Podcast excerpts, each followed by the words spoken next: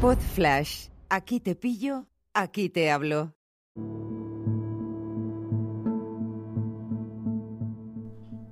Hola a todos, ¿qué tal? ¿Cómo estáis? Bienvenidos a mi canal, a mi podcast. Yo soy Nacho Caballero, escritor y formador especializado en storytelling y hoy te sigo hablando de mi libro Escuchar, Detectar, Ayudar, un libro de marketing y ventas destinado a la gente que está buscando trabajo, la gente que está trabajando por cuenta ajena y la gente que está pensando en emprender o ya está emprendiendo.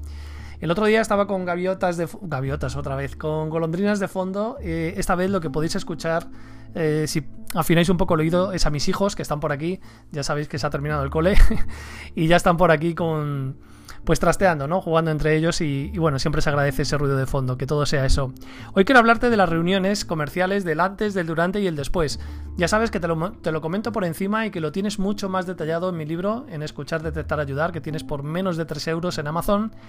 Te voy a hablar del antes. El antes de una reunión, lo que tienes que hacer es eh, apuntarte tres aprendizajes que quieras sacar de esa reunión, hacer una lista de suposiciones sobre la persona con la que te vas a reunir y es muy importante que investigues a esa persona a fondo.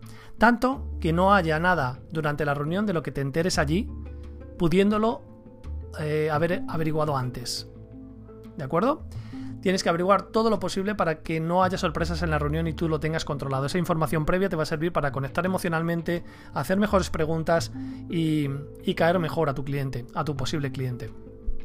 Durante la reunión lo que tienes que hacer es estructurar la información que te den y tomar buenas notas. Es muy importante que, que, tomes buenas notas. Si vas acompañado, que uno hable, una persona hable y la otra tome notas, y si tomas notas tú solo o tú sola, eh, lo que tienes que hacer es eh, abreviaturas o símbolos para, para, jerarquizar esa información. ¿De acuerdo?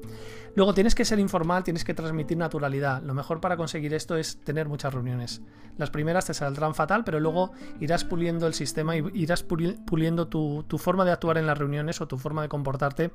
Y eso va a hacer que, suenes mucho más natural, que es lo que la gente quiere, sin, bajar ni un ápice de eficacia. Al contrario, la gente se relaja cuando está con gente que se muestra natural, tal y como es. También tienes que hacer preguntas poderosas, es muy importante que con esa naturalidad seas capaz de hacer preguntas potentes, ¿no? Entonces, en ese sentido, no te cortes.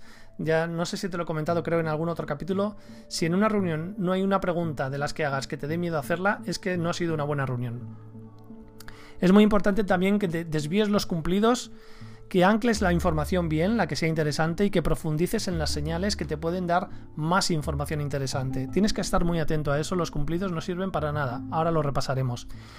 Y si el cliente es relevante, si el, cliente tiene una, necesidad o, un dolor que tú puedes solucionar, tienes que conseguir nuevos compromisos futuros. Ahora también entraremos en detalle. Esto durante la reunión. Después de la reunión lo que tienes que hacer es revisar esas notas que has tomado y que son fantásticas. Em, tienes que apuntar durante la reunión, acuérdate, citas textuales del cliente, porque si es un cliente de un sector concreto, seguramente esa frase tan genial que te ha dicho, esa forma de expresar ese dolor o esa problemática que tienen, seguramente también lo tengan otras personas del sector, con lo cual esa información textual es muy interesante que la recojas. Y luego las palabras más poderosas, cópialas en un, en un, sitio especial. Como te estoy comentando, al principio las primeras reuniones no te van a salir tan bien, pero si vas haciendo todo esto, vas a retroalimentar tu sistema y vas a tener un sistema realmente cada vez mejor según te vayas reuniendo con los clientes. Por último, revisa esas tres preguntas que te hiciste al principio, esas suposiciones que tenías sobre el cliente y que querías responder durante la reunión a ver cuál ha sido la respuesta. ¿Cómo saber si has tenido una buena reunión? Bueno, pues si has conseguido eh, conocer hechos concretos y específicos sobre lo, que hacen y por qué lo hacen. También eh, si has adquirido un compromiso y el cliente te va a regalar en un futuro tiempo, dinero o reputación. ¿Vale? O sea, si hay, un siguiente paso y el cliente está de acuerdo en nos reunimos, lo hablamos o mm, le pasas un presupuesto y te lo, y te lo puede firmar. Lo importante en definitiva es que el cliente siga adelante en el proceso, en el proceso de, venta o de relación contigo. Lo que tienes que evitar a toda costa es, lo primero, no hablar más que ellos. También es una mala señal el hecho de que te halaguen demasiado a ti o a tu idea. Em, también el hecho de contar todo sobre tu producto y no conseguiste un compromiso.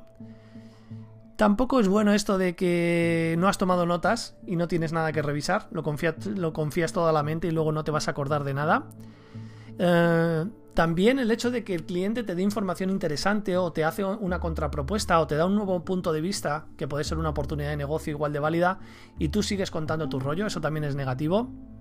Como te decía antes, también si no has tenido miedo de formular ninguna de las preguntas, entonces no ha sido una reunión buena del todo. No has no te la has jugado, no has metido la cuchara hasta el fondo. Y si las preguntas previas no tienen respuesta, pues también, también la reunión ha salido, ha salido regular. Si tienes además la sensación de que no sabes cuál era el motivo real de la reunión, pues también, eh, también es una señal inequívoca de que la reunión no ha servido para nada. No ha, no ha servido para nada o, no o ha servido para poco. Te quiero decir en este punto que coleccionar clientes zombies, gente que te elogia, gente que dice ya te llamaré, de cumplidos vacíos, sin próximos pasos definidos, no te va a servir de nada. Tener la agenda llena de reuniones que no fructifican en siguientes pasos o en cosas tangibles no sirve absolutamente para nada. No digo que no, o sea, que escatimes en reunirte con gente, pero desde luego da prioridad a aquellas personas que tengan una predisposición o que tengan una necesidad de tu producto o de tu servicio. Hasta aquí, ya sabes, eh, este capítulo, que ya sabes que trabajo con mis clientes en tuvidacuenta.es, trabajo con clientes como tú, con emprendedores, emprendedoras o gente que está buscando trabajo o que trabaja por cuenta ajena para mejorar en su emprendimiento o en el desarrollo o búsqueda de su empleo. Si te ha gustado, ya sabes, me dejas un me gusta, cinco estrellas o, lo que sea, compártelo con tu primo, con tu vecino o con tu vecina para, para llegar a más gente y que más gente pueda beneficiarse de estos, de estos contenidos. Te deseo que tengas un feliz verano, si te toca, si ya te ha tocado, que tengas un feliz verano, que te vayas por la sombra, un abrazo fuerte, chao.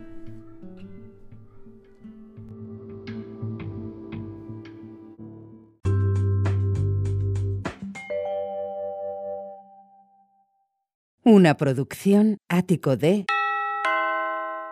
podcast